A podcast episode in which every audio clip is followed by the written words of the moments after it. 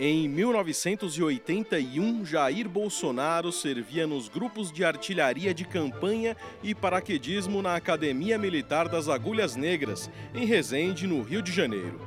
Nesse ano, ele foi pai pela primeira vez. Nasceu Flávio Bolsonaro, o nome menos afeito a conflitos entre os três filhos políticos do presidente e ainda assim o protagonista das maiores bombas contra a reputação do clã até agora. Nos últimos episódios você conheceu a história do 03 e do 02.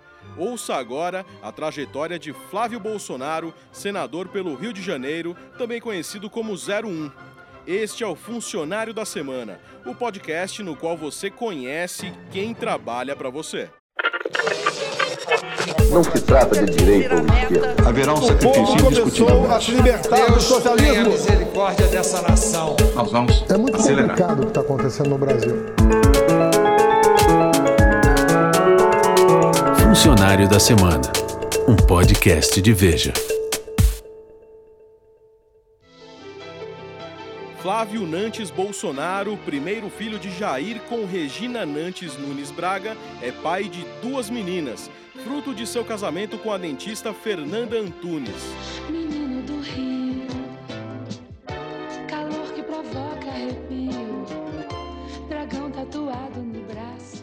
A rotina do senador inclui treinos funcionais na Praia da Barra, no Rio de Janeiro, onde mora, churrascos na varanda do AP e, vez ou outra, ele se aventura na cozinha para preparar panelas de brigadeiro para as crianças. Muito ligado ao pai, acompanhava Jair e os irmãos Carlos e Eduardo em longas pescarias quando era criança.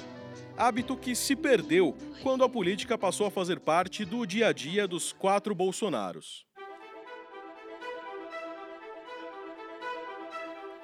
O que não se perdeu foi a proximidade com o pai.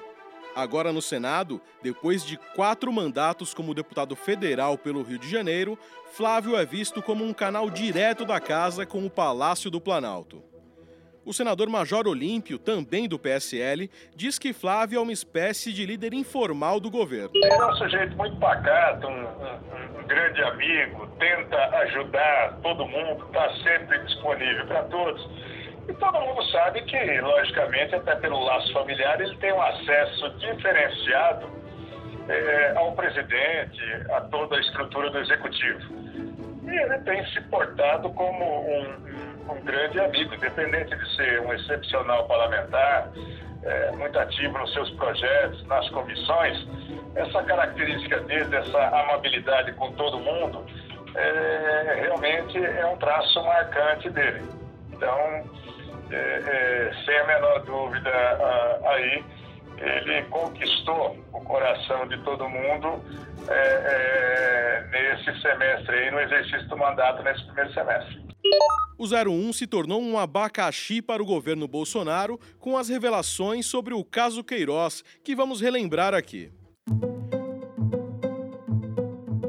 Uma das revelações mais recentes desse tema foi feita por Veja.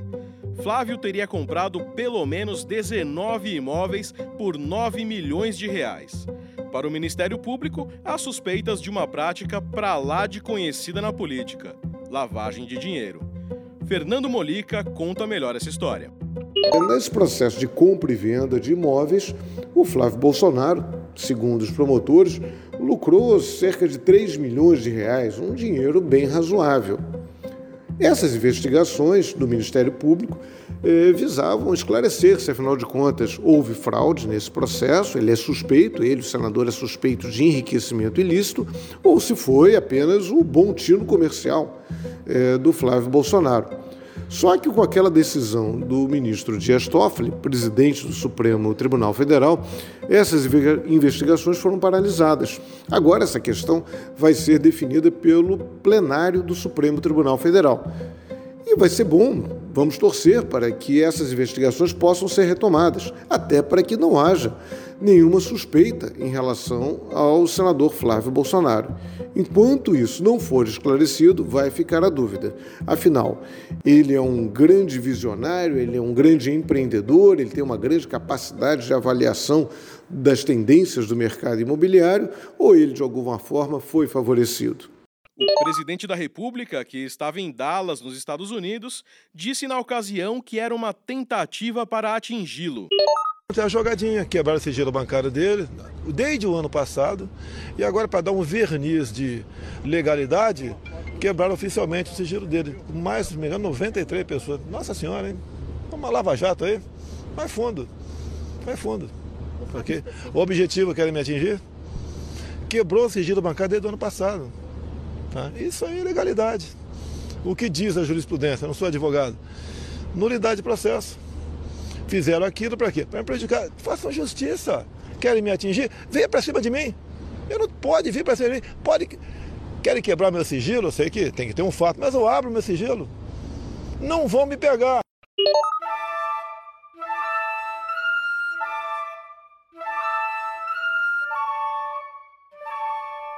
Flávio Bolsonaro era um político em ascensão no Rio de Janeiro, depois da Lava Jato mandar prender caciques locais do MDB, como os ex-governadores Sérgio Cabral e Luiz Fernando Pezão, que dominaram a política fluminense por anos.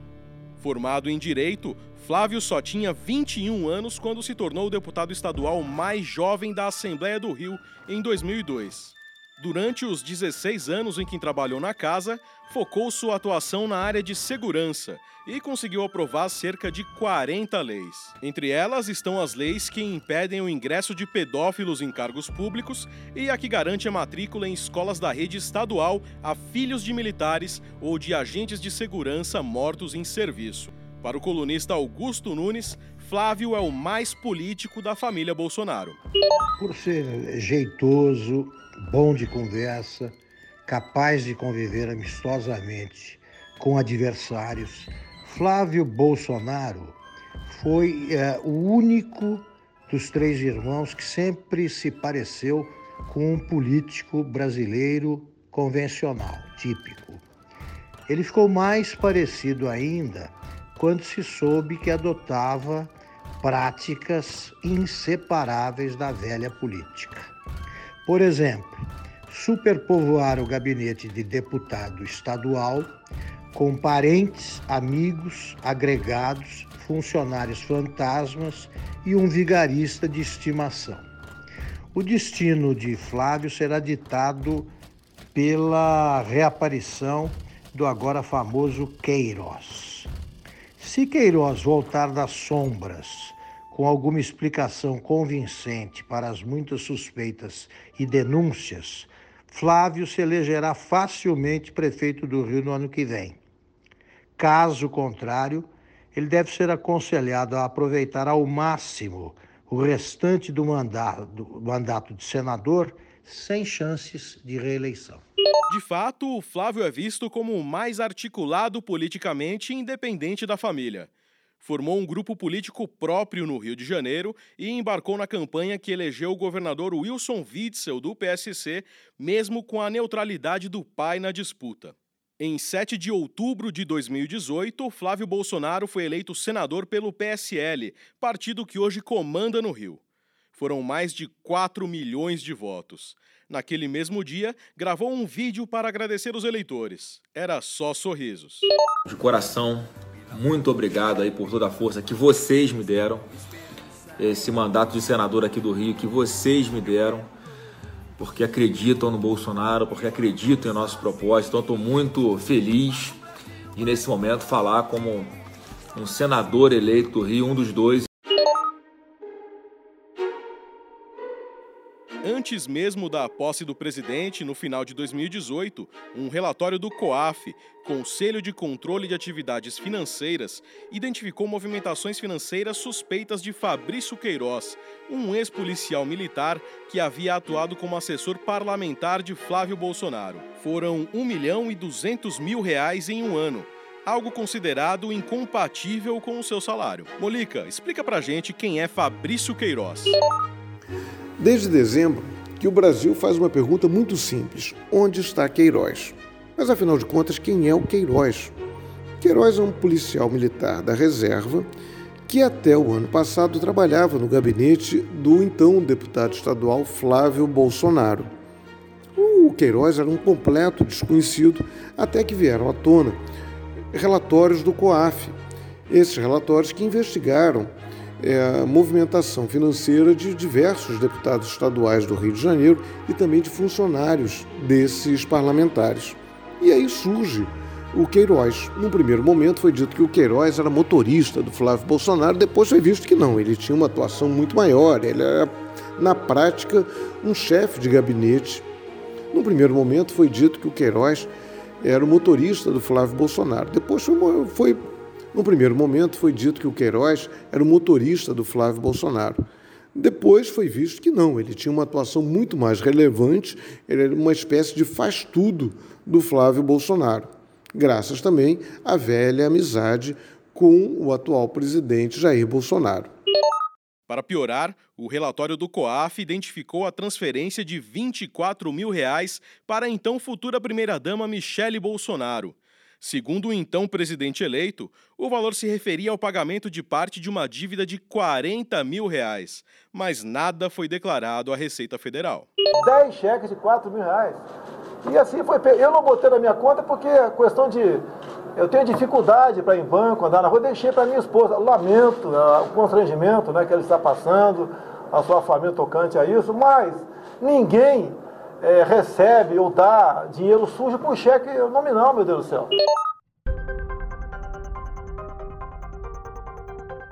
A cada dia que se passava, novos detalhes sobre as movimentações financeiras de Queiroz apareciam. Reportagens de Veja revelaram que servidores da Assembleia Legislativa do Estado do Rio de Janeiro, que passaram pelo gabinete do então deputado estadual Flávio Bolsonaro, fizeram transferências bancárias para Fabrício Queiroz. E havia uma curiosa coincidência de datas. O dinheiro entrava na conta de Queiroz nos dias seguintes aos pagamentos dos servidores. Logo depois, Queiroz sacava os valores na boca do caixa em dinheiro vivo. Esse movimento levantou a suspeita de que no gabinete de Flávio Bolsonaro estava sendo cobrado uma espécie de pedágio dos funcionários. A tal da rachadinha é uma prática conhecida da chamada velha política, que Flávio tanto combateu durante as eleições. Em 2013, por exemplo, a deputada estadual do Rio Inês Pandeló, do PT, foi condenada por ficar com uma parte dos salários dos seus assessores. Em entrevista ao jornalista Boris Casoy, exibida pela Rede TV, Flávio afirmou que não houve ilegalidades no seu gabinete e deu explicações sobre as movimentações financeiras do Queiroz. Então, a explicação plausível que ele me deu foi o seguinte: olha, eu é, depositava na minha conta o dinheiro da minha família, que os familiares dele estão empregados comigo. Então é um pai gerando dinheiro da família. Se você somar tudo, dá quase 600 mil reais. O restante eu vou explicar, cada situação, uma situação, não tem, não tem nada de legal. Eu falei, não tem nada de legal, tá bom. Eu falei, ele deu uma explicação plausível, mas ele não tem que convencer a mim. Tem que convencer o Ministério Público. Então, assim, não tem, eu não tenho o que falar de terceiros, eu não tenho responsabilidade sobre ele. Ele vai ter que explicar. Quanto mais ele demora, pior para mim. Mas desculpe, eu não posso falar desculpe por ele. insistir, mas a, a busca é esclarecer. Essa rachadinha, então, o senhor garante que não existia? No meu gabinete não existe isso. E se eu soubesse de alguma coisa, era o primeiro a denunciar e mandar prender, boy. E Queiroz, que havia faltado a depoimentos agendados no Ministério Público do Rio de Janeiro, disse em entrevista ao SBT Brasil que não é laranja de Flávio e que seu dinheiro era fruto do comércio de carros. Eu sou um cara de negócios eu, fa eu faço dinheiro, eu faço. Assim, compro, revendo, compro, revendo, compro carro, revendo carro. Eu, eu, eu sempre fui assim. Houve quem pensou que Flávio dançaria com esse escândalo. Mas quem dançou foi Queiroz, literalmente, num vídeo feito por sua filha em um quarto de hospital. Depois, dessa vez deitado numa cama, fez outro vídeo para justificar aquele da dancinha. Estou revoltado com o vídeo que circula na internet, onde eu apareço comemorando, juntamente com a minha família, dentro do hospital, o Réveillon.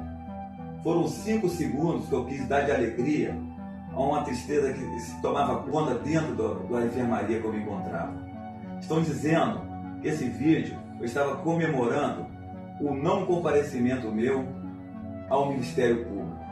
É muita maldade, é muita maldade. Eu fui submetido à cirurgia no dia primeiro.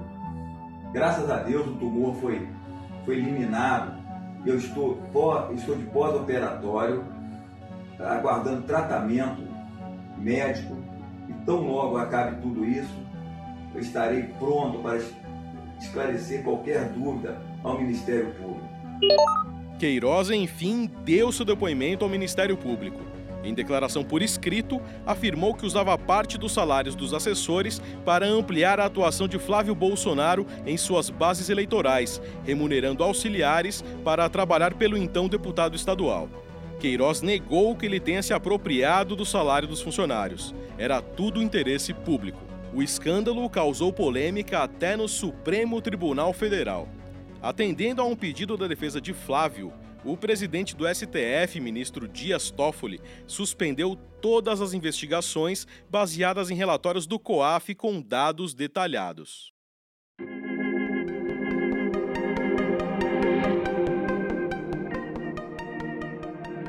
Diante de tanto assunto indigesto, Flávio fechou a boca nas redes sociais, enquanto o irmão Carlos seguiu fazendo o papel de pitbull.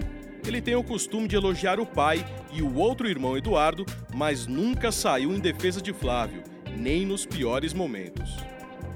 Flávio e Carlos não são próximos. A relação começou a azedar em 2016. Na época, o 02, já vereador, quis ser candidato a prefeito do Rio, mas Jair Bolsonaro preferiu que fosse o 01. Apesar de começar mal nas pesquisas de intenção de voto, Flávio terminou em quarto lugar com 16% do total, o que mostrou um sinal da força política do sobrenome. Seu momento mais memorável naquela disputa aconteceu durante um debate promovido pela Band. O 01 passou mal, quase desmaiou e foi socorrido por Jandira Fegali, do PCdoB, a quem agradeceu publicamente depois. Bom, agora resta então o candidato Flávio Bolsonaro para responder essa pergunta. Eu estou numa baixa da pressão aqui. O senhor não... precisa que repita a pergunta? Por favor, por favor. Ok. Bom, uma moradora de Ipanema gostaria de saber de que forma o senhor pretende trabalhar em conjunto com os outros municípios da área metropolitana. Pergunta da Júlia. Se você estiver passando mal. Está passando mal. Está passando mal. Por favor, não dá, não dá para continuar. Está passando mal. Os assessores podem, tá passando por mal, por favor. Os assessores podem, por favor, retirá-lo. Vamos então para um breve intervalo. Voltamos a seguir. No organograma da família, enquanto Carlos cuida das redes sociais e Eduardo trabalha como um ministro das Relações Exteriores informal, Flávio, o mais moderado e articulado dos irmãos, capaz de conversar até com a oposição, como provou no caso do quase desmaio, deveria ajudar na articulação política entre o Planalto e o Congresso. Mas, envolvido em escândalos, Flávio Bolsonaro perdeu protagonismo no governo e ficou sem função sobrou o papel de legislar. Até o fim de junho, apresentou 18 projetos de lei voltados para a sua base. As propostas buscam reduzir a maioridade penal, flexibilizar a instalação de fábricas de armas e munições, entre outros. Apesar de não ser tão estridente nas redes sociais como os irmãos, Flávio também apronta algumas no Twitter. Em abril, ele foi às redes sociais para rebater uma crítica do grupo palestino Hamas ao pai e escreveu: Quero que vocês se explodam. Diante da repercussão negativa, tentou apagar o fogo deletando a mensagem. Disse que esse assunto é página virada. Pode até ser, mas e os outros? Será que vão queimar Flávio de vez e chamuscar mais alguém, Dora Kramer? O senador Flávio Bolsonaro é tido como o mais discreto e moderado dos filhos do presidente. Mesmo assim, ele abre francos de ataques ao pai por causa das investigações sobre Fabrício Queiroz aquele ex-funcionário do gabinete de Flávio na Assembleia do Rio, envolvido em transações financeiras mais que suspeitas. Ainda que as investigações tenham sido suspensas por ordem do Supremo Tribunal Federal, do ponto de vista político, essa situação é no mínimo um desconforto. Apesar disso, Flávio é menor das fontes de problemas numa família que tem Carlos como produtor oficial de atritos Eduardo e sua questionável indicação para a embaixada em Washington e o próprio Jair Bolsonaro, que, a julgar pela quantidade de brigas que tem arrumado ultimamente, atua na dupla função de presidente e líder da oposição.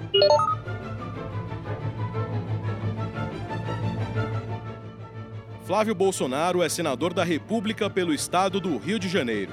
Admissão 1 de fevereiro de 2019. Salário líquido R$ 24.986,13.